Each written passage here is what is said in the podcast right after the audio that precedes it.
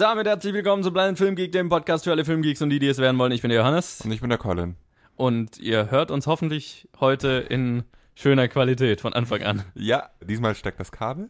Ja. Und äh, War das erste, was ich gemacht habe. ja, Dieses eine Kabel. letztes Mal hast du auch noch, haben wir auch noch ganz lang nach dem Stecker fürs Kabel gesucht und ihn dann neben äh, daneben gelegt. Genau, ja, Ja. wie man das so So. macht als Ja. Profi. Ja, genau, genau. Ja. Wollen wir aufhören, darüber zu reden? Johannes, wie war deine Woche? Ganz gut, ganz gut. Äh, ich habe einige Filme gesehen. Ähm, die, ich habe ich hab die drei Filme gesehen, die wir für diese Episode sehen mussten.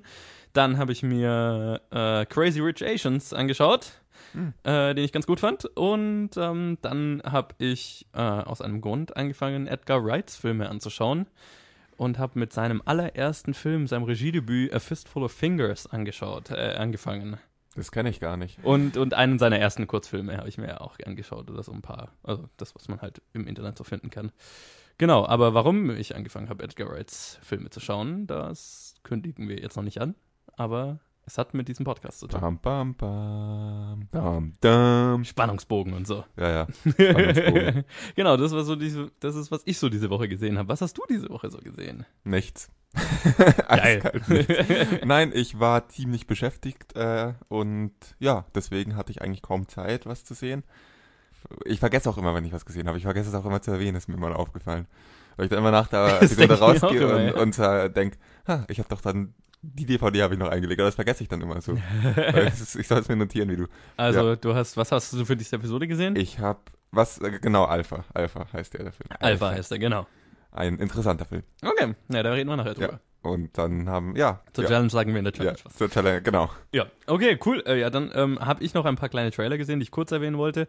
Nämlich habe ich den Trailer für The Favorite gesehen. Das ist der nächste Film vom äh, Yorgos Lanthimos, dem Regisseur von ähm, The Lobster.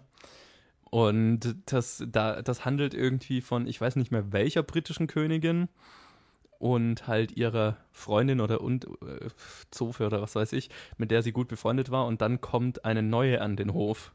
Und dann eskaliert das Ganze in so ein, so ein Machtspielchen sozusagen, wer die Gunst der Königin hat und so weiter.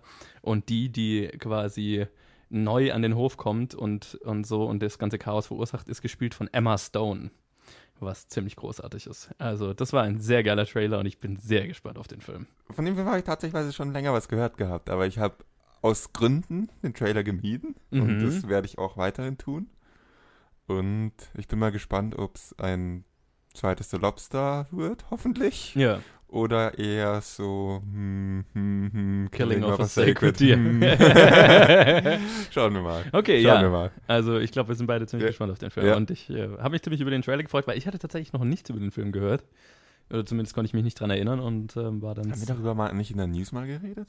Ich habe das Gefühl nicht. Okay, dann habe ich das irgendwie mal gelesen und äh, gedacht, wir hätten in der News drüber geredet. Okay, egal. Äh, Aber apropos News. Apropos News. boah, Bam, diese bam, bam, bam, bam. Nach 115 Episoden, 114 Episoden schaffen wir es auch mal, professionelle Überleitungen zu machen. ja, äh, professionell würde ich es noch nicht nennen, aber Ja, dein Bam, Bam, Bam, Bam war ein bisschen. professionell ist es dann, wenn man sich nicht mehr drüber freut. Ja, genau. Ich weiß nicht, ob wir das jemals erraten. News. Erreichen. Ja. Äh, Musik. Und wir haben wunderschöne Neuigkeiten diese Woche. Ich könnte mal das Konzept runterladen. Ja, wollte gerade sagen, ich, ich habe mich schon gewundert, weil äh, da hättest du dich, äh, freust du dich bestimmt auch gleich drüber, nämlich die Academy verschiebt die Einführung der Popular Film Habe ich Kategorie. mitgekriegt. Natürlich. Ja, lass uns anstoßen. Es gibt was zu feiern. In einem Statement gab die CEO der Academy, Cheers. Dawn Hudson Cheers, bekannt, dass die Academy die Einführung der angekündigten Popular Film Kategorie bei den Oscars bis auf weiteres verschieben werde. Man habe so viel unterschiedliche Reaktionen auf die Ankündigung bekommen und es gebe definitiv noch Diskussionsbedarf mit den Mitgliedern der Academy, mit die man davon ja nicht vorher informiert hatte. Und äh, ja, deswegen wird das diese Oscar-Verleihung noch nicht stattfinden. Sie haben jetzt nicht gesagt, dass sie es ganz canceln, aber es klang so ein bisschen danach. Äh, wir verschieben es bis auf weiteres und reden nie wieder drüber. So. Das wäre cool. Ja. Das wäre ziemlich awesome. Genau, und in unserer zweiten Story geht es um Ryan Johnson. Der macht einen anderen Film, einen neuen Film, der nicht Star Wars ist. Ja, bevor Ryan Johnson die Regiearbeit an seiner neuen Star Wars Trilogie beginnen wird, wird er wohl erst noch einen anderen Film machen. Deadline berichtet, dass Johnson sich mit Daniel Craig zusammengetan hat um den Murder Mystery Thriller Knives Out zu produzieren. Worum es genau geht, weiß man noch nicht und Daniel Craig wird es produzieren und die Hauptrolle spielen. In unserer dritten Story geht es auch so ein bisschen um Casting News, nämlich Rebecca Ferguson hat ein ziemliches Hoch zurzeit. Erst vor kurzem trat sie dem Cast des neuen Man in Black Films und dem Shining Sequel Dr. Sleep bei und nun berichtet der Hollywood Reporter, dass Ferguson in Gesprächen für eine Hauptrolle in Denis Villeneuves Dune-Adaption sei. Ähm, für die Rolle der Lady Jessica. Diejenigen, die das Buch gelesen haben, werden es wissen. Ich habe keine Ahnung. Und zu guter Letzt äh, wollen wir noch kurz einer verstorbenen Hollywood-Legende äh, Hollywood Respekt zollen. Burt Reynolds verstarb vergangene Woche im Alter von 82 Jahren. Seine Rolle im neuesten Quentin Tarantino-Film uh, Once Upon a Time in Hollywood hatte er leider noch nicht abgedreht. Deswegen hat das auch so ein bisschen noch was Aktuelles. So, Schweigeminute beendet. Achso, ich hatte das jetzt gar nicht mal als Schweigeminute gedacht, aber äh, ja, ich weiß, wir, wir reden nicht immer über jeden Schauspieler, jeden Regisseur und so weiter, die, die äh, sterben, aber diese Woche war eh eine nicht ganz so volle Newswoche und ähm, äh, ich fand es schade, dass er nicht mehr seine Rolle im, im äh, in Once Upon a Time in Hollywood. Ich glaube, er hat noch, er hatte noch gar nicht gedreht. Er hätte, glaube ich, in einer Woche oder so anfangen sollen. Das fand ich so ein bisschen tragisch. Ähm, und ich meine, der Typ ist eine ziemliche Legende. Also ja, fand ich, kannte, konnte man das schon mal erwähnen. Klar du kannst nicht auf so einer News enden, da weiß man aber nicht, was man sagt danach. Ja, ich meine, wir, wir, können mit den anderen News weitermachen. Hell yeah, Academy Award verschiebt die Einführung. Fuck yes. Ja. Da hat wohl jemand nicht mit dem Aufschrei gerechnet, den sie bekommen haben. Da hat wohl jemand immerhin auf den Aufschrei gehört, was sehr lobenswert ist. Ja, ich glaube, wenn, wenn nur die, ähm, naja, die Öffentlichkeit sich beschwert hätte, wäre es wahrscheinlich nichts passiert. Ähm, so was ich so durch die Zahlen durchlesen konnte, haben sie einfach wahnsinnig viele Beschwerden von ihren eigenen Mitgliedern bekommen, ja. die ja nichts davon wussten, bis sie es in der Presse gelesen haben, sozusagen. Und ja, das hat dann wohl einen ganz guten Einfluss. Ja, ja. Es führt auch hoffentlich, da, also es führt auch dazu, dass ich wenigstens noch mehr den Einfluss der Oscars und der Academy Awards akzeptieren kann. Ja. Wenn sie, äh, wenn sie anfangen mit äh, Popular Films, hm, ich weiß nicht. Ja, genau, das was war, was ich dann auch damals äh, in der News gesagt hatte. Ähm, da fängt man dann halt leicht, äh, also so ein bisschen an, an dem, ja, an dem Standbein zu sägen, dass die, ja. dass die Oscars so haben, als, als das Nonplusultra, die ja. Preisverleihung schlechthin, als die prestigeträchtigste mhm. Preisverleihung. Als nächstes kommt dann irgendwie die Kollabora äh, Kollaboration mit MTV Music Awards. Genau, und dann haben wir auch einen Best Kiss Award bei den Oscars. Ja, ja. Oh Gott, oh Gott, ich brauche noch einen Saal.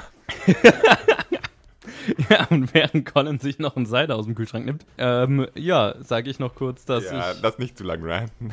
nee, ich, ich, ich hätte jetzt genau weitergemacht. Ja. Ich glaube, wir, ja, wie gesagt, Prost. Ähm, wir stoßen einfach darauf an. Mhm. Und ähm, die anderen zwei News waren, waren jetzt nicht so groß. Ich bin äh, gespannt, was Ryan Johnson auch noch außerhalb von Star Wars machen kann. Ähm, mit Daniel Craig, sure, warum nicht? Ich weiß nicht, was das über den neuen Bond-Film sagt, ob der in nächster Zeit passieren wird, wenn die beiden jetzt an was anderem arbeiten, aber keine Ahnung. Darüber habt ihr ja in der vorletzten Episode oder so geredet in den News damals. Ähm, und über, ja, von Dune habe ich halt so überhaupt keine Ahnung. Ich weiß nur, dass äh, Lady Jessica, die Rolle, die Rebecca Ferguson da spielen würde, die Mutter von Timothy Chalamets Charakter wäre. Und ähm, was ich lustig fand, die beiden sind vom Alter her, glaube ich, acht Jahre auseinander oder so. Das fand ich lustig. Aber ich verstehe schon, dass man die beiden so castet, weil er wirkt halt viel jünger. So ja. vom Aussehen her. Der wirkt halt wie 15, böse gesagt. Ja, aber ich glaube, das ist eigentlich auch alles, was man so zu diesen News sagen kann. Sie sind passiert. wir haben darauf angestoßen, wir haben getrauert und wir haben erfahren, dass Leute in Filmen mitspielen. Überraschung, Überraschung. Und lass uns über Filme reden, oder? Ja, was soll ich darauf noch sagen? Trenner. Und wir machen weiter mit der Challenge und die kam vergangene Woche von Luca und äh, da gab es eine kleine Verwechslung. War die zweite Sache, die falsch lief letzte Episode. Es lief so viel falsch letzte Episode. Ja. Ich fand es dann so lustig, als ich dann mitten in der Episode mal gesagt habe, ah, äh, ja, dafür, dass ich so äh, K.O. bin, läuft da ganz gut. Nicht wissend, dass wir zu dem Zeitpunkt halt nicht ja. aufgenommen haben, sozusagen. da musste oh ich sehr lachen beim Schneiden. Oh Gott. Ähm, aber genau, es lief einiges schief und äh, noch dazu kam eben, dass wir eine falsche Challenge sozusagen angekündigt haben. Nämlich ähm, der Film, den wir angekündigt hatten, war Der Duellist ähm, und wir hatten einen russischen Film angekündigt, dass wir den machen. Der auf Deutsch der Duellist heißt. Genau, und ähm, äh, Luca hat uns dann geschrieben und meinte, jo, ich habe aber eigentlich einen anderen gemeint, nämlich einen äh, asiatischen Martial Arts Film oder Ja. sowas. Der auf Deutsch der gesehen? Duellist heißt. Genau. Also verzeiht uns diesen Fehler. Es gibt einige Filme, die Ja. irgendwas mit Duelist im Titel Ja. haben, leider. Aber genau, den konnten wir dann auf die Schnelle nicht auftreiben. Was wir aber auftreiben konnten, war eine andere Challenge, die Luca uns schon aufgegeben hatte. Und jetzt Und- reden wir über fast äh, denselben Film, einen sehr ähnlichen Film. Ja, total. ähnlich.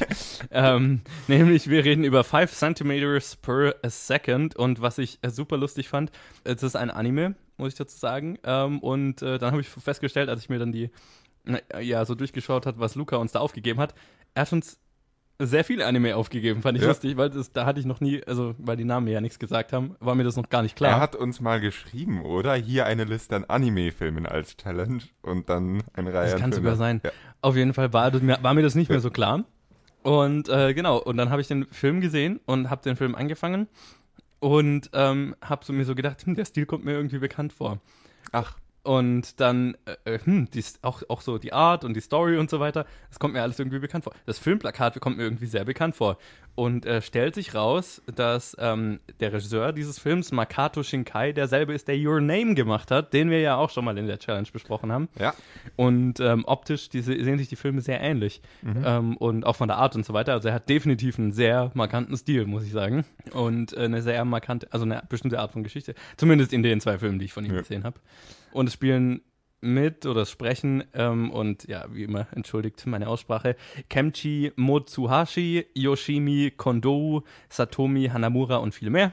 Und der Film erzählt in drei Segmenten die Beziehung zwischen einem jungen Mann, Takaki, und einer jungen Frau, Akari, und wie die sich entwickelt oder auseinanderentwickelt oder wie auch immer man es äh, nimmt. Das ist sowas, was von was der Film handelt. Sehr poetisch alles. Mhm. Ähm, Colin, wie fandest du 5 Centimeters, Centimeters per Second? Das mit der Ähnlichkeit zu Your Name, dass du das erwähnt hast, finde ich interessant oder eigentlich offensichtlich, aber genau das, genau dieselbe Diskussion oder denselben Wortwechsel hatte ich eigentlich. Meine Freundin hat da die letzten fünf Minuten irgendwie mitgeschaut, weil sie gerade heimgekommen ist, als ich den geschaut habe und ja, hat dann gefragt, was, äh, was hat's mit dieser, wie ist der Film, worum ging's? Und dann habe ich gemeint, ja, damals hatte ich mit ihr Your Name geschaut, hatte sie Mhm. mitgeschaut, dann habe ich gemeint, ja, es ist Your Name nur ohne den Zeitreisenaspekt. Und und da, zu dem Zeitpunkt wusste ich nicht äh, so ganz, äh, also habe ich noch nicht nachgeschaut gehabt, ob's, äh, wer der Regisseur ist. Und das ist mir dann danach, bin ich kurz auf IMDb gegangen und habe das gesehen und dachte mir auch so, okay, ja, Macht Sinn. ja, macht Sinn. Nee, ähm, ich muss sagen, ich bin ziemlich froh, dass wir ähm, den Duellisten auf die Schnelle nicht auftreiben konnten. Ich würde ihn wahrscheinlich schon gern mal sehen und reviewen, aber ich fand diesen Film einfach richtig gut ja. und bin froh, dass ich den jetzt so spontan zu sehen bekommen habe und dass wir jetzt drüber reden. Bla bla bla, der übliche Vorbehalt über Anime meinerseits, den gibt natürlich immer wieder. Der Stil ist mir aufgefallen als sehr schön, aber immer noch einige Sachen, die mich dran stören. Das sind so diese Sachen, über die ich schon in anderen Episoden geredet habe, in denen wir Anime-Filme besprochen haben. Und das hat sich jetzt auch noch nicht so groß geändert, aber trotzdem hatte ich irgendwie von den paar Anime-Filmen, die ich bisher gesehen habe, dank diesem Podcast, das Gefühl, dass der mir stilistisch am besten gefallen hat. Oh, wow, Also, okay. Krass. also ich weiß nicht, woran das liegt. Ich sag's mal so rum, 5 cm per second w- wirkte gezeichneter als Your Name. Your Name wirkte mehr Computer, wenn du verstehst, was ich meine. Okay, okay, ja, verstehe, Und verstehe. Ja. Das hat Was wahrscheinlich auch richtig, gut- also Ja. ist wahrscheinlich auch so. liegt ja. auch nah und das, ähm, deswegen hat mir der auch, äh, irgend- der hat mir besser gefallen, weil das einfach, äh, es hat so gut alles zusammengepasst. Diese ganzen Filmebenen haben so gut ineinander gepasst. Die Voice-Over-Erzählungen, die Bilder, die man dazu sieht, die Ebenen, die in dem Film immer hin und her springen und übereinander Mhm, greifen. mhm, mhm. Es ist eine sehr wirre Storytelling-Art, um es mal so auszudrücken. Das ist nichts, was man nicht woanders au- auch schon gesehen würde und es entspricht durchaus den Sehgewohnheiten, die man heutzutage so hat, aber es gibt sehr viele Zeitsprünge, Ortssprünge. Und Ja. Man muss diesem Film konzentriert folgen, würde ich mal behaupten. Aber dann ist es ein unglaublich schöner Film. Also dezent traurig, aber, aber sehr, Ja. sehr schön. Vor allem die, er ist in drei kleine Kapitel unterteilt und vor allem das erste Kapitel war einfach nur wahnsinnig schön, wahnsinnig gut erzählt. Ähm, Und das ist faszinierend, weil die Story, die ja, vor allem das erste Kapitel, das ist eigentlich das beste Beispiel dafür. Das erste Kapitel hat eine unglaublich simple Story und zwar fährt er mit dem Zug zu ihr. Ende der Story. Zug hat Verspätung. Ja. Das ist so ungefähr die Story. Und es ist so gut erzählt. Mit, äh, gut, es kommt noch ein bisschen Flashback und Hintergrund, ja. Kindheit von denen mit rein. Aber an sich wäre das was, wo ich äh, bei vielen Filmen einfach sagen würde, hey Leute, denkt euch was Neues aus, was Besseres aus. und dieser Film erzählt das einfach so schön und so gefühlvoll, dass es vollkommen ausreicht. Fast schon deprimierend ist. Ja. und man will gar nicht mehr. Und ich war irgendwie ein bisschen irgendwann habe ich mir gedacht, okay, das ist jetzt echt interessant. Ähm, die Story ist unglaublich simpel und geradlinig und ich äh, sehe nicht viel Potenzial, wo sie sich hinentwickelt gerade. Aber ich habe gerade gut Lust, die ganze Stunde, muss, man muss dazu sagen, der Film dauert nur eine Stunde, ja. ähm, die ganze Stunde nur zuzuschauen, wie der Zug fährt. Und dann plötzlich nach 20 Minuten war es vorbei mit dem Zug. Ja. Und dann kam das nächste Kapitel. Und das ist. Okay, das erste Kapitel war mein Lieblingskapitel. Die anderen beiden sind auch richtig gut. Ich rede zu viel. Wie fandest du den Film? Äh, ich fand definitiv auch das erste am besten. Ähm, aber ja, ich fand den Film auch sehr, sehr schön. Ähm, ja, also ich glaube, ich kann sagen, von dem Regisseur bin ich jetzt schon mal überzeugt, definitiv. Ähm, muss aber auch sagen, also der Film hat es nicht so sehr geschafft wie Your Name, dass ich das ausblenden konnte, was mich an Anime oft stört, so am Stil halt. Okay. Ähm, weil Your Name, bei Your Name hatte ich wirklich so das Gefühl, ich schaue einfach einen Film ohne irgend, ne, ohne was es halt ist. Ich war einfach so drin. Das, hat, das war ich jetzt bei dem Film nicht. Also Your Name hat mir schon besser gefallen. Ich hatte so das Gefühl, Your Name war ein bisschen ja, wie du gesagt hast, die ausgereiftere Version davon. Hatte ich so das Gefühl jetzt auf jeden Fall. Die komplexere auf jeden Fall. Die, die komple ja, ja, ja, ja, ja, klar, mit dem Zeitreisenaspekt und so weiter auf jeden Fall, aber auch die weniger verwochene oder ja. verwochene erzählte, weil, wie, wie du gesagt hast, man muss dem Film definitiv aufmerksam folgen und selbst dann hatte ich manchmal Schwierigkeiten, so ganz rein zu, oder ich habe immer lang gebraucht, vor allem bei jedem neuen Segment dann immer reinzukommen und so weiter. Ähm, einfach weil es mhm. so erzählt war, was jetzt aber nicht unbedingt was Schlechtes ist, aber es ist halt, ja. es, es war eine Barriere da, die ich erstmal ne, überwinden musste. So. Das war bei mir beim zweiten Segment ganz schlimm. Also ich weiß nicht, äh, ob ich mir das eingebildet habe oder plötzlich einen äh, Denkfehler hatte, aber das, im zweiten Segment hat das andere Mädel hat ihn ja anders genannt als das ja, das hat mich auch manchmal verwirrt. So, und dann habe ich mich, an der Stelle habe ich mich gefragt, okay, hier sehen wir jetzt drei unterschiedliche Segmente mit unterschiedlichen Leuten und die sehen sich nur verdammt ähnlich teilweise oder ist das jetzt, äh, und irgendwann Rassismus. Kam, so war das nicht gemeint, aber vor allem, wenn die Leute zeigen das können sie verdammt ähnlich. Klar, klar, klar. Und dann, äh, irgendwann hat sie, kam der volle Name vor und dann hat man gemerkt, ah, okay, das eine war halt der Vorname, das andere danach, keine Ahnung, warum yeah. sie ähm, warum sie ihn unterschiedlich angesprochen haben. Ich glaube, dafür müsste man sich mit japanischer Kultur ein bisschen besser auskennen. Ja, wahrscheinlich. Ja. Äh, ja, genau, aber ansonsten, ja, also äh, ich, fand den, ich fand den Film sehr schön. Ähm, er hat sowas Meditatives, fand ich, und es war irgendwie angenehm. Mhm. Ähm, mhm. Also was, was sehr, keine Ahnung, was sehr kontemplatives, sowas ja. sehr Poetisches, ne? Vor allem, also gerade das erste Segment, was mir wie gesagt am besten gefallen hat, ähm, ist so, weil du halt, also so von der Story her hat es mich so ein bisschen an Planes, Trains and Automobiles erinnert, so vom, vom dem, du, der Typ will halt einfach nur ein Ziel erreichen, aber halt die ganze Zeit kommt halt immer mehr dazwischen oder wird es halt mhm. halt immer schlimmer, mhm. dass, dass der Zug Verspätung hat und dann so eingeschneit ist, dass er gar nicht mehr fahren kann und bla. Und das, das fand ich, also einerseits ist es irgendwie, hat es einen komödiantischen Aspekt, weil es halt immer schlimmer wird, aber es ist halt super deprimierend. Mhm weil du mit dem Typ die ganze Zeit da sitzt und äh, ja, ist halt, ja, ist halt scheiße. Ja, und das kennt halt jeder. Ja. Man ist verabredet und man verpasst den Zug oder irgendwie nicht man verpasst den Zug, sondern hat Verspätung, man verpasst deswegen Anschluss, äh, Anschlusszug. Ja. Und die einfache Lösung wäre, das Handy in die Hand zu nehmen und zu schreiben, hey, Zug hat Verspätung. Ja. Aus einem Grund hat er kein Handy. Wahrscheinlich äh, waren die dann nicht so präsent. Im zweiten Segment sieht man, dass er ein Club-Handy hat. Ja, genau, der Film aber ist ich, wahrscheinlich ein bisschen ja, älter. Ja. Aber ich kenne die Situation sehr gut, weil ich so ein Typ bin, der nie Akku hat. Das heißt, mir passiert es sehr oft, dass ich in einer Verabredung irgendwie zu spät komme, ohne Akku auf dem Handy zu haben. Und ich weiß genau, wie sich das anfühlt. Und dann sich in die Situation reinzuversetzen, dass es das Mädel ist, äh, mit dem er eine sehr besondere Beziehung hat, die er seit Jahren nicht gesehen hat. Es war schon irgendwie sehr traurig anzuschauen. Und dann auch gleichzeitig zu sehen, dass sie, ne, ähm, wenn er da ankommt, der Teil war unglaublich schön anzuschauen. Ja, ja total, ja.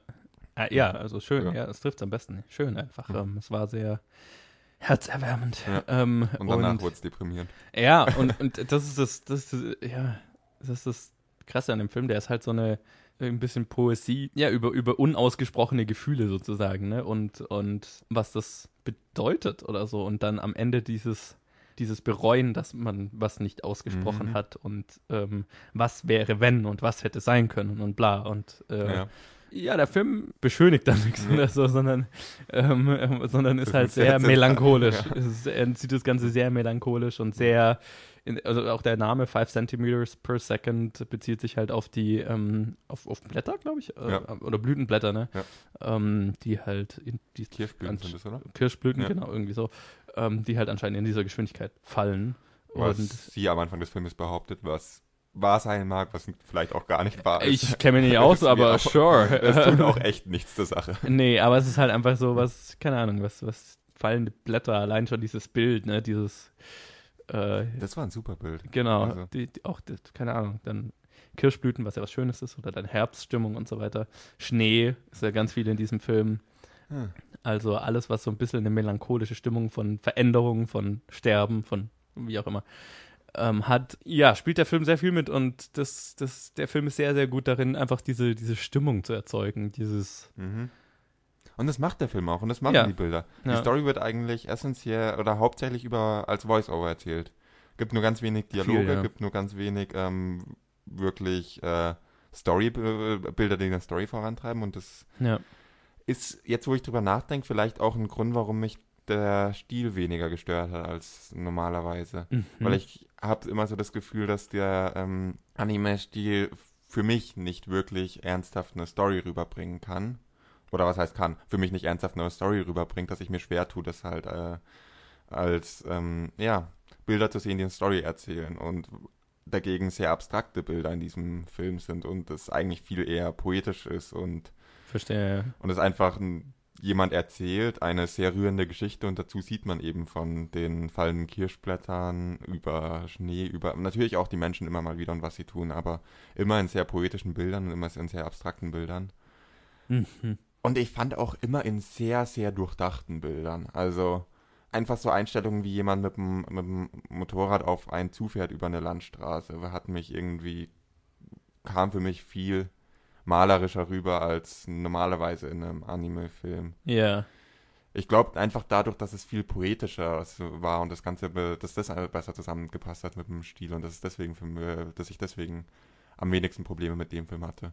Was dann dazu geführt hat, dass ich mit dem Film bisher äh, am meisten Spaß hatte von allen Anime-Filmen, die ich gesehen habe. Ja, das ist doch Ja. schön. Also das ist auch so, Your Name fand ich ja auch gut. Ähm, aber da, wenn man da, mir danach sagen würde, hey, willst du noch einen Anime-Film schauen? Ich verspreche dir auch, dass der auch gut ist und das ein richtig guter Film ist, würde ich trotzdem so sagen, erstmal skeptisch sagen, hm, hm, muss das sein? Mhm. Und ich, die Hemmschwelle wäre jetzt, glaube ich, nach dem Film eher weg. Also Verstehe, ja. das ist so, das ist so ein Film, der mich überzeuge, überzeugt hat und äh, interessiert gemacht hätte, zu sagen, ja, ich, äh, wenn jemand mir sagt, dieser Anime-Film ist gut, schau ihn an, Ja. dass ich der, da auch weniger mich dagegen sträuben würde, weil ich, obwohl ich weiß, dass der Stil nicht unbedingt mein Lieblingsstil ist. Ja. Ja, ist interessant. Also ich, ich hatte wirklich so das Gefühl, okay, ich habe eine, eine Anime-Richtung gefunden, mit der, die mir wirklich taugt. Was ich nie gedacht hätte, so, ne? Interessanterweise funktioniert es aber nur mit Teenage Love Stories, habe ich das Gefühl.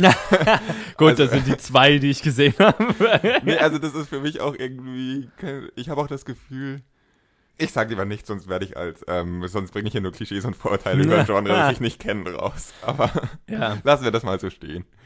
Ich, Äh. ich finde, dass, dass der Anime-Stil auch noch relativ gut zu der Geschichte Teenage Love Story passt und die Oh, das sehr süß umsetzen ja. kann. Ja, keine Ahnung, es ist, passt zu, zu diesem Teenager-Gefühl, zu diesem, keine Ahnung, ja, Heartbreak, Das machen sie gut. bisschen deprimierte, Bisschen deprimiert. bisschen deprimiert, also stark deprimiertes Teenager-Gefühl. Keine Ahnung, also es hat so wirklich so ein, so ein Gefühl hervorgerufen, das, ja, das man kennt. Ähm, und das halt wirklich sehr schön in Bilder und in stimmungsvolle, ja, keine Ahnung, in stimmungsvolle, stimmungsvolle Bilder übertragen können, ähm, was ich sehr schön fand. Ähm, und das Ende ist halt dann. Ja.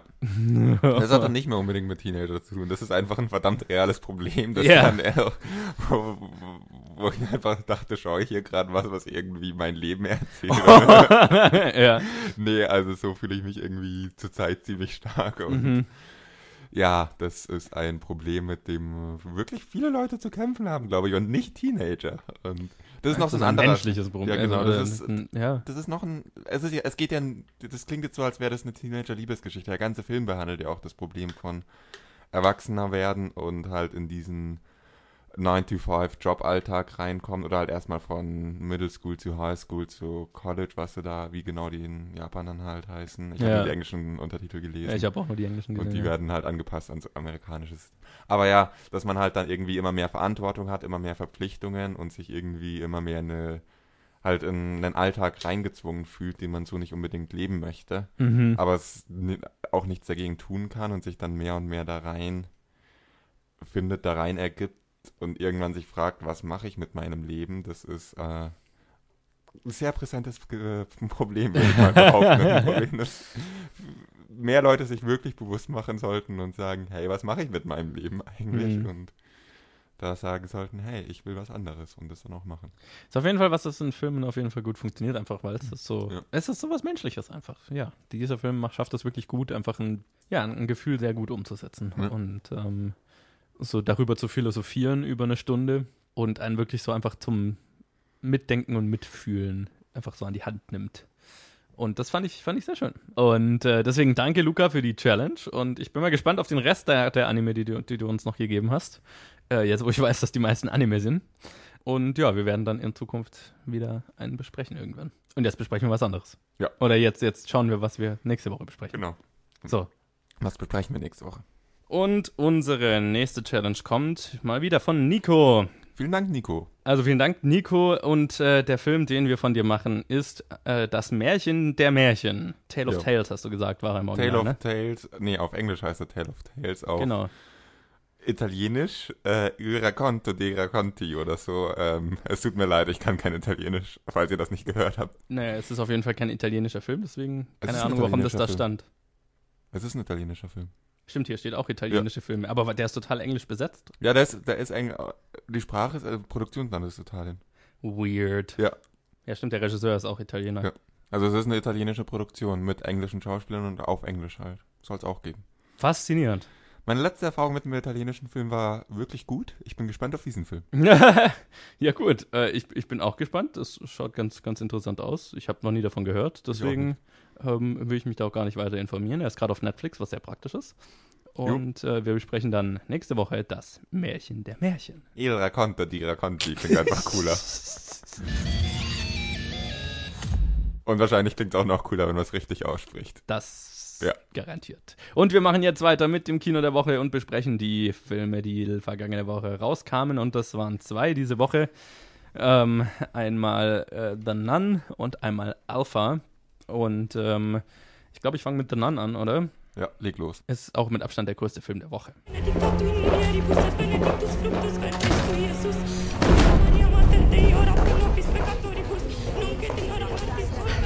Wir müssen beten. Sofort. Was immer passiert, was immer Sie sehen oder hören, richten Sie den Blick nach vorne. Und hören Sie nicht auf zu beten.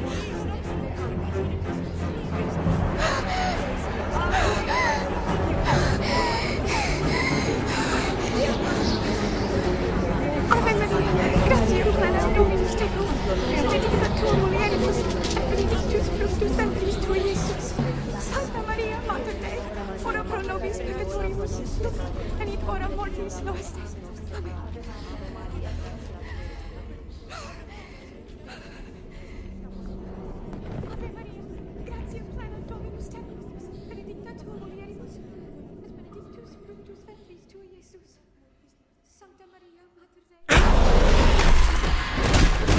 The Nun ist unter der Regie von Corin Hardy, der The Hollow gemacht hat. Ein Film, von dem ich schon lange mal gehört habe und den ich schon lange mal sehen wollte.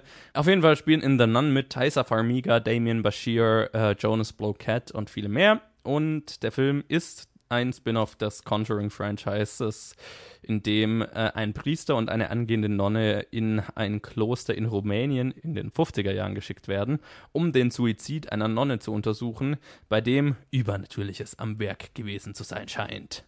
Bam, bam, bam. F äh, zuerst vielleicht mal. Meine Erwartungen an den Film war jetzt nicht so gigantisch hoch. Ich war jetzt nicht der größte Fan des Trailers und ähm, ja, bei den Spin-offs der, der Conjuring, des Conjuring-Franchises bin ich immer so ein bisschen vorsichtig, weil ähm, ja, da haben sie bisher so 50-50, so ein 50-50 Track Record, würde ich sagen. Erste Annabelle war ziemlich furchtbar, der zweite dann ganz gut.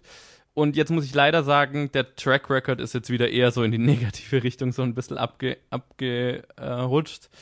weil The Nun ist jetzt nicht, ja, nicht der stärkste Film des Franchises, sagen wir es mal so.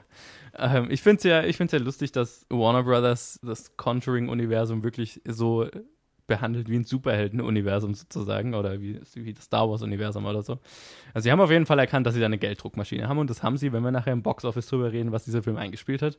Aber ich finde halt, wenn man jetzt abgesehen von den Conjuring, den zwei Conjuring-Filmen, die halt beide unter Regie von James Wan waren und bei denen man, finde ich, sehr gemerkt hat, dass da jemand mit sehr viel Überlegung rangegangen ist und sehr viel Liebe zum Genre und so weiter und sich wirklich die Mühe gemacht hat, eine wirklich, ja, einen wirklich guten. Also ich glaube, dass sich bei jedem Film jede, äh, die Leute Mühe machen, einen guten Film zu machen. Aber ähm, dieser Film hat sich halt um ein, um ein Vielfaches einfacher und simpler und billiger angefühlt, ähm, was den Horror angeht, als, als die Conjuring-Filme, wo die Conjuring-Filme wirklich sehr innovativ waren. Und ähm, ich habe jetzt gerade einen Honest Trailer für, äh, das Con für die Conjuring-Filme vor kurzem gesehen und die hatten einen sehr guten Satz darin. Ähm, wo sie gesagt haben, die ganzen, die Conjuring-Filme sind Anticipation Porn.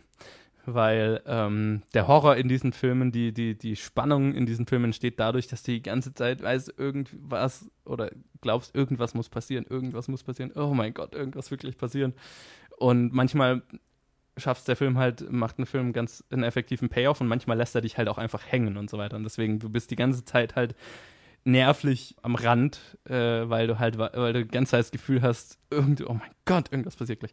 Und ähm, das macht die, die Conjuring-Filme so fucking großartig und so effektiv, weil, weil du halt wirklich Angst hast. Also die meisten Leute und ich, also ich definitiv gerade beim ersten, ja, der erste ist da richtig effektiv drin, dass du die ganze Zeit wirklich nervlich so am Ende bist, während du den Film schaust.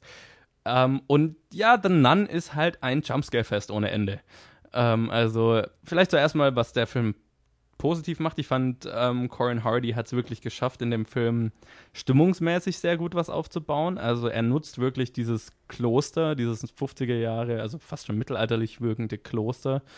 Äh, sehr gut. Äh, ich finde, man, man merkt so, er hat halt, keine Ahnung, er hat halt, keine Ahnung, seine drei, vier Drehorte, die sie halt als Sets bauen konnten. Ich schätze mal, der Film wird nicht das größte Budget gehabt haben, weil viel, man sieht nicht so viel von dem Kloster, man sieht halt immer die gleichen paar Hallen oder Räume und so weiter. Aber ich finde, er, er schafft es wirklich sehr gut. Also so eine, so eine wirklich, ich weiß gar nicht, wie die Stimmung beschreiben soll, weil er schafft es wirklich so eine, eine düstere Stimmung aufzubauen, aber so eine, so eine klerikale, düstere Stimmung. Ich weiß gar nicht, wie ich sagen soll. Also sowas, sowas, was so ein bisschen einen, keine Ahnung, einen religiösen Touch hat, einen, fast schon was, was ein bisschen was Episches sozusagen. Und da gibt es eine Szene, eine Szene gegen Ende, wo, wo, man dann diese Nonne sieht, wie sie so aus dem, da ist so ein, keine Ahnung, ist halt Wasser und du siehst so diese Nonne, wie sie aus dem Wasser so ganz langsam aufsteigt. Und da ist so wirklich so ganz gutturaler, tiefer Chorgesang dazu und so weiter und so. Wirklich, da hatte ich so wirklich Gänsehaut bei dieser Szene. Und dann passiert aber das, was, was, äh, ja, was diesen Film so ein bisschen für mich dann sehr enttäuschend gemacht hat. Ähm, Gerade wo, wo diese epische Stimmung und dieses, ah, wo, du, wo du wirklich so ein bisschen Gänsehaut hast und so, dich so ein bisschen fürchten kannst und so weiter, dann springt die Nonne halt überraschend mit einem lauten Schrei auf, auf den Hauptcharakter zu und so diese ganze Stimmung ist halt durch diesen Jumpscare instant zerstört. Ähm, und das macht der Film halt lauter, die, leider die ganze Zeit. Im Idealfall auch noch so, dass du sagen kannst, 3, 2, 1 Jumpscare. Oh, du kannst jeden einzelnen Jumpscare oh, anzählen, ja. Deswegen, absolut. Johannes, wenn du mich fragst, deswegen, weswegen ich keinen Horror mag, deswegen. Ja, äh, das ist halt leider, diese Filme gibt es halt leider auch. Ähm, und, und das ist wirklich so. Also der Film, was James Wan halt mit den Conjuring-Filmen geschafft hat, ist, dass er Horror wirklich innovativ gemacht hat. Also dass er wirklich es geschafft hat, halt das Publikum, äh, dem Publikum Furcht einzuflößen, ähm, auf eine Art und Weise, die halt innovativer ist als einfach nur was ein, ein, lautes Geräusch und was springt auf die Kamera zu. Und ähm, dieser Film wirkt halt so ein bisschen ideenlos, so ein bisschen ratlos, wie er, wie er diesen Furchtaspekt ähm, erschaffen soll. Und fühlt, und du hast die ganze Zeit das Gefühl, ja, der Film hat keine andere Idee als die Kamera pannt weg, Kamera pannt wieder hin und irgendwas steht da und springt dann auf die Kamera zu, so nach dem Motto. Genau. Boom. Genau, du hast halt immer den, ne, es ist immer der gleiche Aufbau, gleicher Payoff und so weiter. Und das wird halt irgendwie so ein bisschen nervig und zerstört so ein bisschen jegliche Stimmung, die halt aufbauen, äh, aufkommen kann.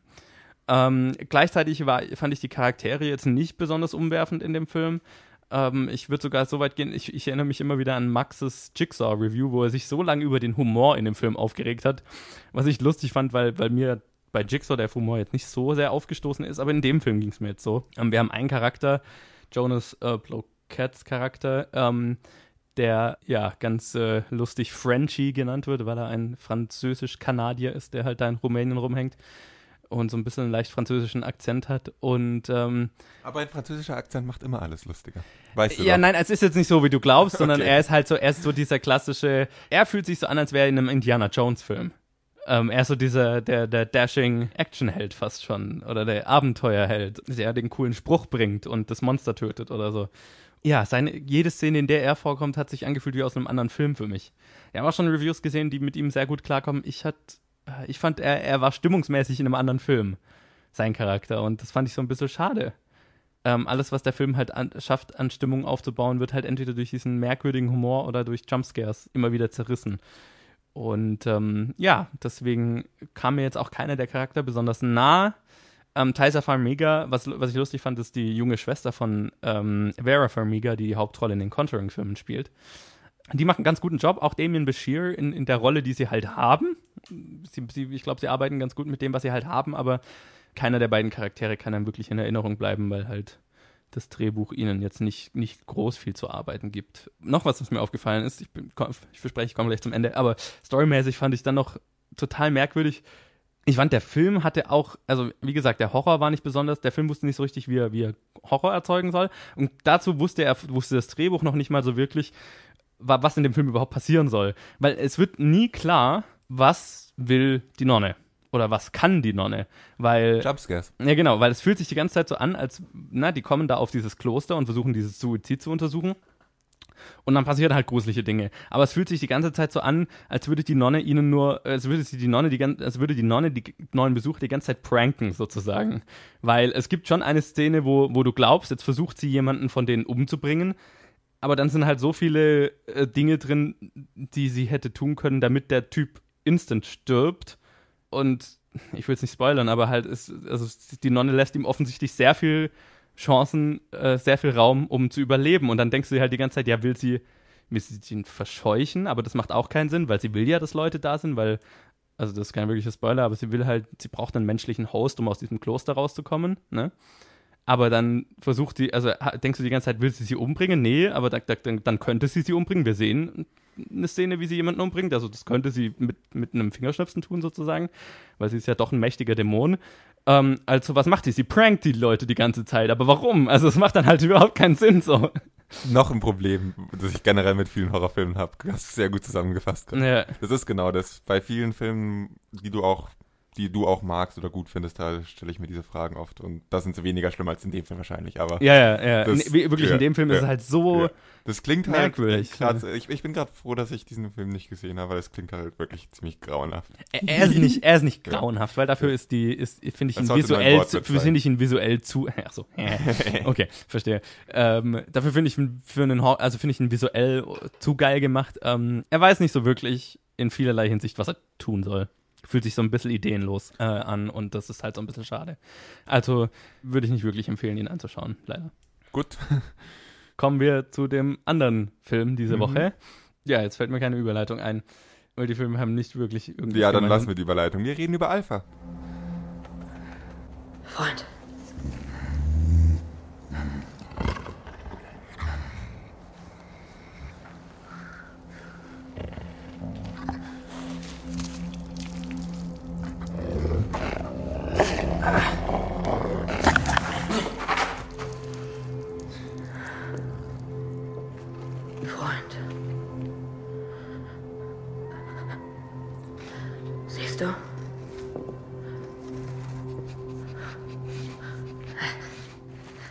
Ja, Alpha So einfach kann man es auch machen.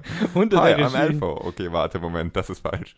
Genau, äh, Alpha ist unter der Regie von Albert Hughes, der The Book of Eli gemacht hat, über den wir mal geredet haben. Ähm, damals noch mit seinem Bruder zusammen. Da waren es die Hughes Brothers. In dem Fall hat er jetzt nur alleine gearbeitet. Und es spielt mit äh, Cody Smith McPhee und ein Wolf. Und ja, es gibt noch ein paar andere menschliche Darsteller, aber die sind nicht so viele in dem Film. Äh, ja, und der Film äh, handelt von einem jungen Steinzeitmensch, der sich mit einem Wolf anfreundet, nachdem er von seinem Stamm getrennt wird. Es ist, ich äh, habe mir dann mitten im Film so gedacht, es ist so ein bisschen Re- The Revenant, aber halt noch mit einem Wolf. Ja. Und, ähm, ja. Colin, wie fandest du Alpha? Ja, dass du die Verbindung zu Book of Eli gerade hergestellt hast, die ich in meinem Kopf nicht hatte, ist interessant, finde ich, weil dieser Film genau die Sachen, die ich an Book of Eli nicht mag, auch gemacht hat. Aber das nur nebenbei. Ich fand den Film die erste Hälfte relativ langweilig und relativ schwer anzuschauen und die Szenen relativ awkward. Und die zweite Hälfte verdammt süß, verdammt awesome und absolut super. Wow, Also- okay, ja. Das war so wie Tag und Nacht ein Unterschied. In der ersten, also dieser Film, es, es geht um den Typen, um, der von seinem Stamm getrennt wird und dann äh, mit dem Wolf zurückkommt sozusagen. Genau, also Oder der erste Mensch, der, ja. sich, der mit einem Mhm. Wolf, Ja. keine, einen Wolf zähmt oder sich mit Also was im. Endeffekt eine weitere Geschichte von Mensch freundet sich mit Tier an, äh, in widrigen Umständen und äh, also man hat es oft gesehen, aber es ist verdammt gut umgesetzt und verdammt süß und Mhm. das kann der, das kann dieser Film. Er kann Szenen mit einem Menschen und einem Tier. Und die funktionieren so super und sind so toll anzuschauen. und machen so unglaublich viel Spaß. Und dann gibt es die Szenen mit den harten Steinzeitmännern oder in Book of Eli vielleicht halt die harten Männer aus der Dystopie, die weniger Da habe funktionieren. ich gar nicht dran gedacht. Für mich war einfach alles, was in diesem Film versucht hat, hart zu wirken, ziemlich awkward, weil das hat nicht so wirklich funktioniert. Das Problem, das ich mit dem Film habe, ist, dass er an einem Punkt einsetzt, der, der Einstieg ist gut. Und dann fängt die Story vom Film an. Und dann gibt es ein Flashback, das die Hälfte des Films einnimmt, sozusagen. Und dieses ganze Flashback bringt Story von der Storytelling, äh, vom Storytelling her, bringt, baut einige Sachen auf, ja. Das muss man auf jeden Fall dazu sagen. Es ist berechtigt. Ist, ist halt nicht das, was den, der, der Film so stark kann. Der Film kann stark die Bindung zwischen Mensch und Tier. Und das ist halt, hat halt nichts damit zu tun. Und die Hälfte des Films hat nichts damit zu tun. Und ähm, das ist einfach zu lang. Die, der Teil, der nicht mit dem, nicht mit Mensch und Tier und deren Freundschaft zu tun hat, ist einfach zu lang, vor allem wenn der Film gesamt nur 97 Minuten ist. Ja, ist ein knackig, knackig durchgezogener Ja. Film. Ja. Ich war alleine im Kino, deswegen habe ich mir dann tatsächlicherweise die Dreistigkeit erlaubt, an dem Punkt, an dem es losging, ähm, aufs Handy zu, also an dem es losging mit, ähm, äh, mit der Bindung zum Wolf oder als dem, nachdem die, unsere beiden Hauptcharakter aufeinander getroffen sind, Mhm. auf die Uhr zu schauen und da war wirklich die Hälfte des Filmes schon rum. Echt? Ja. Okay, krass. Vielleicht war es auch äh, knapp die Hälfte, so genau ist es, mir schwer gefallen, mit Werbung einzuschätzen, wie lange die Werbung wohl gewesen sein mag. Ja, also ich, ich hätte Aber- jetzt f- gedacht, also der Moment, wo er vom Stamm getrennt wird, ist halt der erste Act Break und das ist normal so Mhm. nach 20, 25 Minuten. Es war deutlich länger. Okay, krass. Und das ist, ähm, ja, das hat es irgendwie am Anfang für mich äh, sehr schwer gemacht reinzukommen, weil dieses nicht so gut, äh, nicht, so- nicht so gut funktioniert, der Teil. Der ganze Flashback-Teil bringt ein paar wichtige Punkte. Aber dazwischen bringt er auch sehr viel aufgeblähtes, nicht so Wichtiges. Und ich glaube, wenn dieser Film nicht 97 Minuten, sondern 147 Minuten gewesen wäre, dann wäre jemand daran gegangen, ein Studio, und hätte zu Recht gesagt, da in einem Flashback müssen 15 Minuten rausgekürzt werden, weil Right. der Film zu lang ist. Und das hätte dem Film gut getan, da aus dem Flashback mal 10 bis 15 Minuten rauszukürzen. Dann wäre das auch eine, äh, hätte man immer noch alles drin gehabt, was dieser Flashback liefern muss. Die Beziehung zu den Eltern, die einzelnen ähm, Locations, die später noch wichtig werden. Und man hätte noch alles Relevante drin gehabt und die ganzen aufgeblähten Sachen wären nicht mehr drin. Und dann wäre dieser Film richtig, richtig gut. Dann hätte man den Flashback gut ertragen. Aber so habe ich halt irgendwie angefangen, diesen Film zu schauen. Und habe mich auf eine Mensch-Wolf-Geschichte gefreut. Und habe eine semi-gute Jagdgeschichte bekommen erstmal. Von Steinzeitmännern, die erstmal auf die Jagd gehen. Und die Jagdszene an sich dauert zwei Minuten. Und der Weg zur Jagd dauert 25. und das ist halt einfach ein bisschen zu lang gewesen. Aber gut, dann trifft er den Wolf und dann ist es einfach einer der süßesten Filme, die ich seit sehr lang gesehen habe. Trotz allem drumrum, was mich auch im Flashback extrem gestört hat, war zum Beispiel, dass die Landschaften so wahnsinnig CGI aussehen. Die sehen aus wie aus einem Computerspiel. Ist dann plötzlich irgendwie nicht mehr so relevant, weil der Wolf und der Junge, die sind einfach verdammt süß und die Dynamik funktioniert gut. Und ja, dann hatte ich total viel Spaß mit diesem Film und habe mich total gefreut und saß immer wieder so im Kino so, oh, oh, toll. Und das war echt, wäre wär peinlich gewesen, wenn andere Leute im Kino gewesen wären. Witzig. Wie ging es dir mit dem Film? Ja, ja, du hast, ich, ich muss dir da definitiv recht geben. Ähm, Ich wusste ja auch, also ich wusste nicht viel über den Film. Ich wusste, das Einzige, was ich wusste, ist, ähm, ein junger Steinzeitmensch freundet sich mit dem Wolf an und das ist so äh, in dem Film halt so quasi der erste Hund, sozusagen. Also der erste Hund. Mhm. Ähm, und dann habe ich mich auch gewundert, wie lang der Anfang des Films dauert, bis wir da hinkommen. Und äh, habe mir so gedacht, ah ja, okay, aha, okay, das, das, ist, schon, das ist schon lang. Das ist schon, also, wo, wo, wo ist der Wolf? Ja, der ist mal zu sehen. Weit weg hault er. ja, vor allem, weil, sich, weil der Out. Film halt auch quasi damit anfängt, dass der Junge von seinem Stamm getrennt wird, aber dann macht er halt nochmal ein Flashback und erzählt, wie wir da hinkommen Genau. und das dauert halt sehr lang. Ich glaube, das macht es eigentlich noch schlimmer, dass man schon an dem Punkt ist, wo es interessant wird und dann nochmal den Prolog sieht. Ja, genau. Und womit ich jetzt kein Problem hätte, aber es war halt, also es war definitiv zu lang, weil es sich dann wirklich anfühlt wie zwei unterschiedliche Filme. Weil erst hast du halt so eine steinzeitliche Vater-Sohn-Geschichte, ähm, steinzeitliche Junge, der sich beweisen will und so weiter, was alles wichtig ist für, für den Rest vom Film. Aber es ist halt, der Film erzählt dir halt sehr lange eine andere Geschichte, bis er halt einen harten Bruch macht und dir dann wieder und dann wieder quasi eine neue Geschichte anfängt sozusagen. Und ja, alles, alle- alles, was aufgebaut wird in diesem Anfang, ist definitiv wichtig, aber ich, ich würde dir definitiv recht geben. Ich glaube, das hätte man auch knackiger erzählen können und mehr Zeit dann ähm, für, für, für den eigentlichen Teil des Films, für den Hauptteil des Films ähm, ähm, verwenden können. Ähm, ich fand jetzt die, ich fand den Anfang, glaube ich, jetzt nicht so awkward oder so schlimm wie du. Ich hatte definitiv Spaß in Stellen damit, ähm, aber es war halt der schwächste Teil des Films.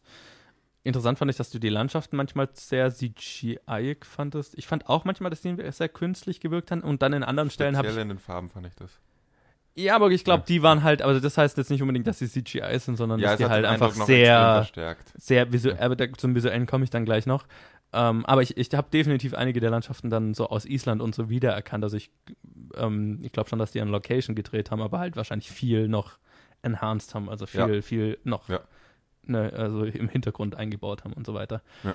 Ähm, und ja, man, man, manche waren ganz klar. Es ist auch eher das, künstlich. was ich meinte, äh, ist nicht so das, worauf die Charakter wirklich stehen, sondern der Teil, den man am Horizont sieht. Ja, was mich genau. einfach so unglaublich genervt hat. Also ich meine, der Film ist, äh, ist halt visuell ziemlich heitend und da muss ich sagen, der Film war visuell unfassbar geil gemacht, fand ich. Also ich also ich saß teilweise im Kino mit offenem Mund und habe mir gedacht, boah, ist das geil gemacht. Ich hatte vor allem am Anfang Probleme mit dem, äh, mit den Beasts, mit diesen Great, Great Beasts. Die, haben waren- teilweise ein bisschen künstlich die waren- ausgesehen, ja. Ich fand die ziemlich krass ähm, rausreißend, aber dann später im Film super. also ich fand, man hat gesehen, dass, dass da jetzt nicht der Schwerpunkt drauf Ja. war. So. Abgesehen von diesen, von diesen Jagdszenen und von den Landschaften, die ich einfach persönlich over the top fand, aber was Ja. halt trotzdem. Das ist, das ist eine Geschmackssache Hm. und nicht eine ähm, Qualitätsfrage. Die Beasts sind vielleicht sogar eine Qualitätsfrage gewesen. Ja, Aber ja. abgesehen von den zwei Punkten sieht dieser Film wirklich gut aus. Fantastisch. und ist halt auch visuell wirklich innovativ gemacht. Also da hat sich wirklich jemand, also nicht nur geile Bilder gedreht, sondern hat sich wirklich Gedanken gemacht, wie kann ich was visuell geil Ja. erzählen. Ja. Und also da, also das ist die große Stärke des Films, Ja. finde ich. Und natürlich, komm, äh, die, die Wolf-Geschichte, die du schon erwähnt hast, Ja. aber mein Gott, war der geil gemacht visuell. Also Hut ab. Also ich meine, Book, Book of Eli stand, also, sah auch schon ganz Ja. gut aus visuell, aber da, das ist eine andere Hausnummer. Und, und das ist der Aspekt, für den ich diesen Film im Kino wirklich empfehlen würde, weil Mhm. das auf einer großen Leinwand zu sehen, ist es hundertprozentig wert. Ich rate dabei aber ab, auf sonderlich authentische Authentizität zu achten. Nein, es ist jetzt nicht, also es ist jetzt nicht Steinzeit, wie, wie, Ja. wie sie wahrscheinlich war, sondern es ist halt eine, Wie sich jemand, der sich so ein bisschen damit beschäftigt hat, sie sich vorstellt oder sie für seinen es ist halt die will. geile Version davon, so, ne? Das ist die, die, die, ja, jetzt machen wir mal das richtig visuell einfach saugeil. Das ist jetzt mal an, ja, wirklich ein Fest für die Augen draus, sozusagen. Aber der Film beginnt eigentlich auch damit, dass jemand einen Sturz von einer 60 Meter Klippe überlebt. Ja. Also insofern, Genau, es ist man halt, muss sich darauf einlassen. ist so ein bisschen Fantasy, Man ne? muss sich darauf einlassen, dass man 60 Meter Stürze überlebt, dass ein Wolf alles überlebt und Ja. also dass, dass einfach die the power of äh, plot protection ist extrem hoch. genau, also so auf Realismus Ja, legt ja. er jetzt nicht großen Aber Wert, das ist auch mal nicht so. wurscht. Das ist eigentlich Mhm. ziemlich wurscht, weil die Story simpel ist, sehr gut umgesetzt und verdammt süß ist. Ja, definitiv. Und, und genau, also dieses Anfreunden von dem Hund und dem Mensch ist wirklich super gemacht. Und ich fand auch Cody Smith McPhee Der hat den Wolf gespielt, oder? Ja, genau. nee, also der hat wirklich, ähm, ja, fand ich, fand ich geil, die Rolle für ihn. Wo wir vorhin bei CGI-Kreaturen waren, die nicht so geil aussehen.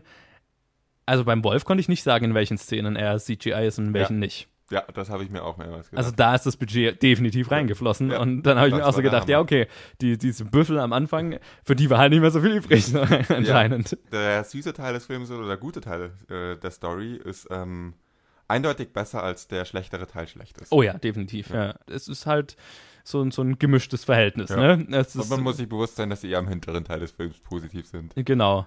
Und äh, wobei ich dann noch sagen muss, also das Ende fand ich dann wieder, wieder ein ein bisschen plötzlich und dann kommt noch so eine, ich würde es nicht einen Twist nennen am, Ende, den ich sehr, Ich will es auch nicht Twist nennen. Wie ich schon mehrmals gesagt habe, ein Twist ist vorbereitet. ja genau. Ein Twist ist vorbereitet und man sieht ihn trotzdem nicht kommen. Ja, das ist ein random Ereignis, wo sich niemand die Mühe gemacht hat, das irgendwie aufzubauen. Ja, was auch keinen Sinn macht rein, also so, ne, äh, also, Äh, ich weiß nicht, so gut kann ich mich mit Biologie nicht aus. äh, ich schon. Also, nein, also, was am Ende passiert, hätte man vorher erkennen müssen. Sagen wir es mal so. Und äh, während Colin und jetzt auch ich das nächste Seite aufmachen. Genau, also das Ende ähm, fand ich halt so ein bisschen, Wobei, hat sich so ein bisschen erzwungen angefühlt. ich weiß, dass der allerletzte Shot eigentlich was ist, was ich irgendwie normalerweise immer kritisieren würde, aber irgendwie fand ich es cool. Na, der aller, das, das ist, das fand ist wieder cool, halt Ja. die Art und Weise, wie der Film dahin kommt, Ja. fühlt sich halt so ein bisschen, Es hätte auch anders funktioniert. Es hätte gereicht, irgendwie ein 20 Jahre später Schriftzug und dann irgendwie Right. Voice-Over. Wir haben äh, uns ein Vorbild dran genommen, bla bla bla. Hier cool, coolere Version davon Ja. einfügen und wir haben mehr Wölfe gezähmt und dann sieht man die da so entlang laufen. das war Das, geil. das war ein cooler Shot. Apropos Voice-Over, ich fand es mega unangenehm, dass es Morgan Freeman war, der die Voice-Over gemacht hat. Ich war mega angepisst. Also nicht wegen Morgan Freeman. Also das fand ich witzig, weil, komm schon, Voice-Over und der einzige, die einzigen drei Minuten äh, Englisch im Film waren natürlich Morgan Freeman. Das fand ich Naja, aber ich meine, nach dem, was man jetzt über ihn weiß, so. Das fand ich halt so ein bisschen merkwürdig, genauso wie ich habe mir jetzt gerade Baby Driver auf Blu-ray gekauft und dann, oh, da war ja Kevin Spacey dabei. Du Shit. sitzt immer noch neben deinem Baby Driver Plakat, das ist dir klar. oder? Ja, ja, aber das habe ich da, das, das ist ja, das, äh, ja, merke ich schon gar nicht mehr. Ja, ja. Ja, Ich fand's echt nervig, weil ich ähm, von den Vorführzeiten ein Problem hatte, weil ich echt viel zu tun hatte diese Woche und die einzige Vorführung, die ich auf Englisch sehen konnte, war am Sonntag um 10 Uhr morgens, an dem ich eigentlich eine Radtour machen wo- oder ich wollte um 10 Uhr halt auf eine Radtour mitfahren und das Okay. hat dann nicht funktioniert, weil ich äh, diesen Film angeschaut habe stattdessen. Und gut, der Film war cool, bereue ich jetzt nicht. Hätte ich gewusst, dass die Voice-Over zwei Sätze am Anfang und zwei Sätze am Ende sind und alles andere in einer Fantasiesprache mit Untertiteln, ja. Hätte ich den Film auch einfach auf Deutsch anschauen können. Ja, das habe ich mir dann auch gedacht. Eigentlich kann man den auf Deutsch anschauen. Aber, das würde mich jetzt interessieren. Das ich würde den. Deutschen zutrauen, dass sie die Steinzeitsprache übersetzen und Deutsch ich- drüber quatschen. Das habe ich mir auch gedacht und ich habe ich es noch nicht nachgeschaut. Ich merke gerade, ich hab, wir haben äh, für den Film ja einen äh, Dialogausschnitte bekommen und ich habe ja den vorhin ihr ja auch schon eingespielt. vorher, äh, gehört habt und so. Ey, Genau, deswegen, Die Magie äh, des Schnitts und so. deswegen muss ich jetzt mal, können wir da jetzt kurz reinhören, ob das Deutsch ist oder nicht? Okay, fuck this shit. Jetzt haben die wirklich die Steinzeitsprache mit Deutsche, äh, Deutsch überquatscht. Okay, jetzt nur mal hier an der Stelle, weil für die Leute, die den Film auf Deutsch gesagt, äh, gesehen haben und Ja. sich wundern, worüber wir die ganze Zeit reden. Auf Englisch ist es eine Fantasiesprache mit Untertiteln und Es eine, ist so eine Steinzeitsprache, Ja, die halt Untertitel ist die ganze Zeit. die auch, ja, die eigentlich relativ gut klingt immer, also sehr passend klingt. Ja. Das macht auch irgendwie den, Sch- so einen Teil vom Film aus, finde ich, den Charme, dass halt, Ja. dass es halt nicht so fake Englisch klingt, sondern dass halt, ja. ja, Gott. What the fuck? Gut, dass ich diesen Film doch auf Englisch gesehen, also auf Steinzeitisch gesehen habe. oh mein Gott, also, ja, sowas, oh, da kann ich, ja, ich fange jetzt gar nicht an. Das ist äh, a new level of shit. Ja. Also schaut euch den Film nicht auf Deutsch an. Ja. Ist, ja, ich habe meiner Mutter schon gesagt, schau dir den Film auf Deutsch an, ist wurscht. Naja, egal. Oh Gott. Ja, also schaut euch, schaut euch Alpha an. Es ist, ist wie Ja. gesagt, es ist ein bisschen durchwachsen, aber für die guten Teile lohnt sich auf jeden Fall und Ja. vor allem für die visuelle Umsetzung lohnt sich Kino definitiv. Nein, es lohnt sich vor allem für den Wolf. Der ist einfach Okay. so süß. Ja, das auch. Und ähm, jetzt würde ich doch mal sagen, machen wir mal weiter mit dem Boxoffice und schauen, was die so eingespielt haben. Vielleicht finden wir da die Antwort darauf, was, äh, was der Film denn dann eigentlich machen sollte, oder? Nachdem du immer meintest, er weiß nicht, was er tun soll, der Film. Vielleicht Ach so. hier die Antwort. Ha, du meinst die Nonne. Ja, genau. Also äh, ich glaube, äh, wofür die Nonne gemacht wurde und was sie machen sollte, das hat sie definitiv erfüllt. Äh, The Nun ist definitiv äh, mit Abstand der stärkste Film der Woche. Äh, weitem Abstand. Und dasselbe in den USA hat er auch ein extrem starkes Eröffnungswochenende. Ich glaube, da hat er knappe 55 Millionen oder so eingenommen. Und das wird ungefähr gewesen sein, was der Film gekostet hat, wahrscheinlich ein bisschen weniger. Also in Deutschland schafft es The Nun auf Platz 1 mit 2,3 Millionen, ein extrem starker Start äh, für den weiteren Film Conjuring-Franchise. Der zweite Platz geht dann an das schönste Mädchen der Welt mit äh, 780.000. Also da siehst du mal, was der Unterschied zwischen Platz 1 und 2 ist. Da habe ich eigentlich mehr erwartet. Auch wenn ich diesen Film echt nicht sehen wollte, da habe ich mehr erwartet. Nö, das ist ziemlich Ähm. genau, was ich von dem erwartet habe. Aber ja, genau, also 780.000 hat der geschafft, ist für den wirklich gut. The Equalizer schafft es dann in seiner vierten Woche nur auf Platz 3 mit 645.000. Der hatte letzte Woche eine knappe Million, also es ist äh, ein, ein bisschen größerer Fall für den Film. Das äh, Krasse ist dann Hotel Transsilvanien hält sich dann ähm, in seiner achten Woche weiter in den Top 5 oder ist wieder in den Top 5 mit, äh, mit 580.000, hatte letzte Woche 820.000, also der fällt jetzt nicht riesig. Und Platz 5 schließt dann ab in seiner sechsten Woche Mission Impossible Fallout mit 530.000, hatte letzte Woche 815.000. Äh, also auch der fällt nicht gigantisch. Demnach, also wie ihr gesehen habt, Platz 2 bis 5 eigentlich relativ noch an, nah aneinander. Alpha schafft äh, auf Platz 8 mit äh, 350.000, was, was voll okay ist, glaube ich, für, für das wenige Marketing, das ich für den Film gesehen habe und ähm, wahrscheinlich, was er gekostet hat. Ich weiß jetzt nicht, was er insgesamt so gemacht hat, der Film, aber gewonnen habe übrigens ich mit zwei von fünf äh, richtig vorhergesagten. Gratulation. Yay. Spiel jetzt bitte keinen Applaus ein. Nein, das, ich hatte es jetzt in dem Fall nicht vor. Ja, und ich glaube, so viel mehr zum Boxoffice gibt es auch gar nicht zu sagen. Ähm, ich bin gespannt, wie das nächste Woche weitergeht. Ja, reden wir gleich drüber. Ich würde mal sagen, wir spielen Trainer und dann zeigen, sagen wir mal, wie's, äh, was, was denn heute so rauskommt. Weil ich könnte, ich, ich stelle mir vor, das wird interessant, was das Boxoffice angeht. Ja, und äh, noch ein Film, zu dem ich ein paar Presse, ein, Presseeinladungen bekommen habe, aber noch nicht, äh, also, aber nicht, ah, nicht hingehen werde, weil der auf Deutsch ist, habe ich mir gedacht, ist äh, Predator Upgrade oder im Original The Predator. Ja, der ist auf jeden Fall unter der Regie von Shane Black, äh, der The Nice Guys und Iron Man 3 gemacht hat. Einer der besseren Marvel-Filme, definitiv. In meiner Meinung, in meiner Meinung nach. Okay, müsste ich dir jetzt widersprechen. Oh, ist einer meiner absoluten Aber Lieblings-Marvel-Filme. abgesehen davon, äh, Nice Guys war nicht verkehrt. Nice Guys ist ja, Ziemlich eine nice. der besten Komödien, die ich in letzter Zeit gesehen habe.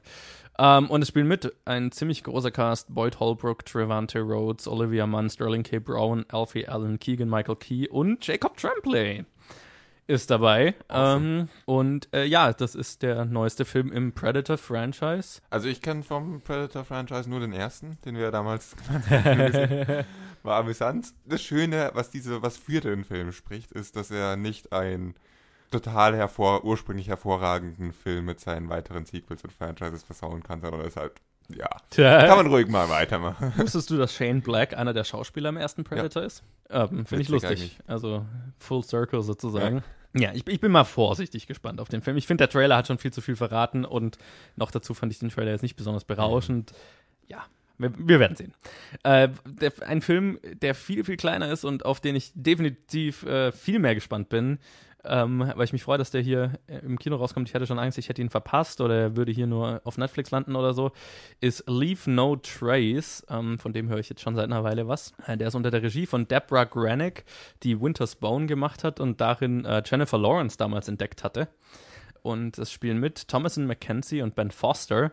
Und äh, Ben Foster spielt einen ehemaligen Soldaten, äh, der der Vater von Thomason McKenzies Charakter ist und ähm, quasi sie im Wald großzieht. So ein bisschen Captain, jetzt wollte ich Captain Phillips sagen.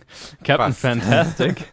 Captain Fantastic Style, aber in dem Fall mehr so, also die beiden, keine Ahnung, müssen da irgendwie über, im Wald überleben und quasi vor den Behörden sich verstecken, dass sie nicht entdeckt werden und quasi das Kind nicht weggenommen wird, quasi vom, vom Vater. So habe ich das so ein bisschen verstanden. Habe keinen Trailer bisher gesehen, aber das ist, wenn ich mich, wenn ich mich recht erinnere, war das so ein bisschen die Beschreibung, die ich gelesen habe. Bin gespannt. Ja, Also ich muss dir zustimmen. Ja.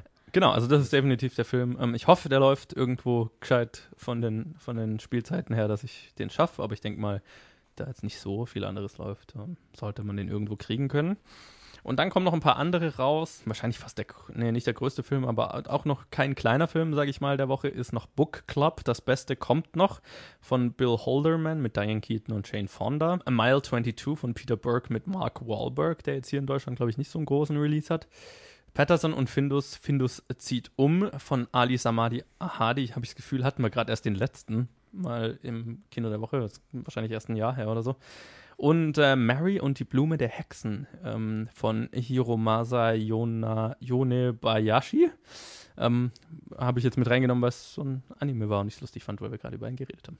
Du meintest, es wird interessant mit der Vorhersage. Ich finde es gar nicht so schwer.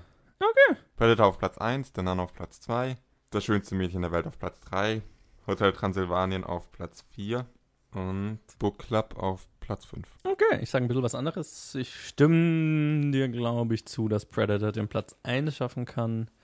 Predator auf Platz 1, The Nun auf Platz 2, Schönste Mädchen der Welt auf Platz 3, Book Club auf Platz 4 und The Equalizer auf Platz 5. Tada!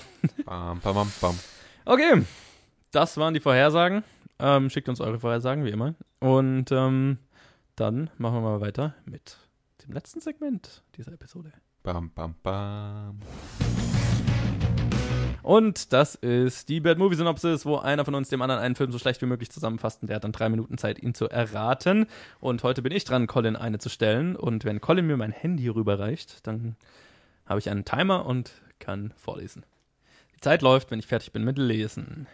Weil er sein Abendessen zu sich nahm, zieht ein Charakter den Ärger einer ganzen Stadt auf sich. Was? Was? Nochmal. Ja, weil er sein Abendessen zu sich nahm, zieht ein Charakter den Ärger einer ganzen Stadt auf sich. Besteht sein Abendessen aus etwas, was man normalerweise essen würde? Was ein Mensch normalerweise essen würde? Nein. Okay. Ist der Charakter, weil er sein Abendessen, der Charakter, der sein Abendessen zu sich nimmt, ist er ein Mensch? Nein. Ist es ein real existierendes Wesen? Ja. Gar nicht schlecht. Okay. Ähm, also real hier auf der Erde existierend. Ein Tier. Ja. Wow, das war eine sehr gute, sehr gute Kombination. Ja, ich fühle mich gerade, als würde ich Wer bin ich spielen und nicht weil ich stehe gerade auf dem Schlauch und mir waren keine Filme. Spielt der Film in den USA? Ja. Äh, Jaws. Yes!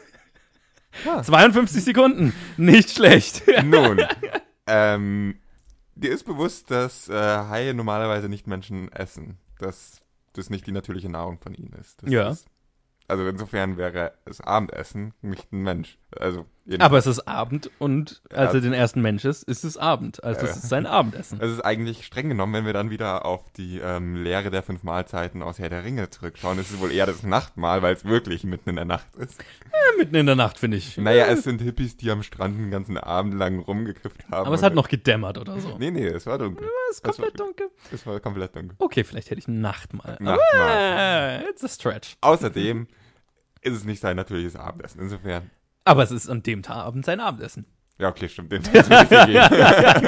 Hey, wenn du jetzt anfängst, Steine zu essen, ist es trotzdem dein Abendessen, auch Was wenn du es normal liegt, nicht wenn essen ich was würdest. esse und danach merke, dass es verschimmelt war, dann habe ich es trotzdem als Abendessen gegessen. Genau, es Also, war trotzdem dein Abendessen. Ja, ja. Ob ja. du es normal essen würdest oder nicht. Ja, ja, ja, ist okay, ist okay, ist okay. Äh, okay, ja, Glückwunsch. Das war gut, Das, das das war war eine gut. Es war richtig gut gefragt. Das, war eine gute Synopsis. Na, danke, danke. Ich, ich dachte, ich bin mal clever. Ja, warst du. Ähm, ja, also, dann, äh, ja, jetzt äh, können wir eigentlich fertig machen. Tschüss. Und das war Episode 115? 115 von Planet Film Geek. Ich hoffe, ihr hattet Spaß und Das hört. ja 114. Nee, 15. Letzte Ah, ja. Woche war 14. Okay. Äh, ich hoffe, ihr hattet Spaß und hört nächste Woche wieder zu. Und äh, wenn es euch gefallen hat, dann würden wir uns riesig freuen, wenn ihr uns mal eine Bewertung und ein Review das lasst, da lasst, egal wo ihr uns hört. Und natürlich uns jedem weiterempfehlt, den ihr kennt. Jedem. Und äh, genau, auf Facebook und Twitter könnt ihr uns jederzeit schreiben, wie ihr die Filme fandet. Und ähm, wenn ihr Challenges für uns habt, so wie äh, Enrique, äh, wie was, wie Luca diese Woche. Und ähm, ja, wenn ihr das alles tut, dann hören wir uns nächste Woche. Bam, bam, bam. Okay.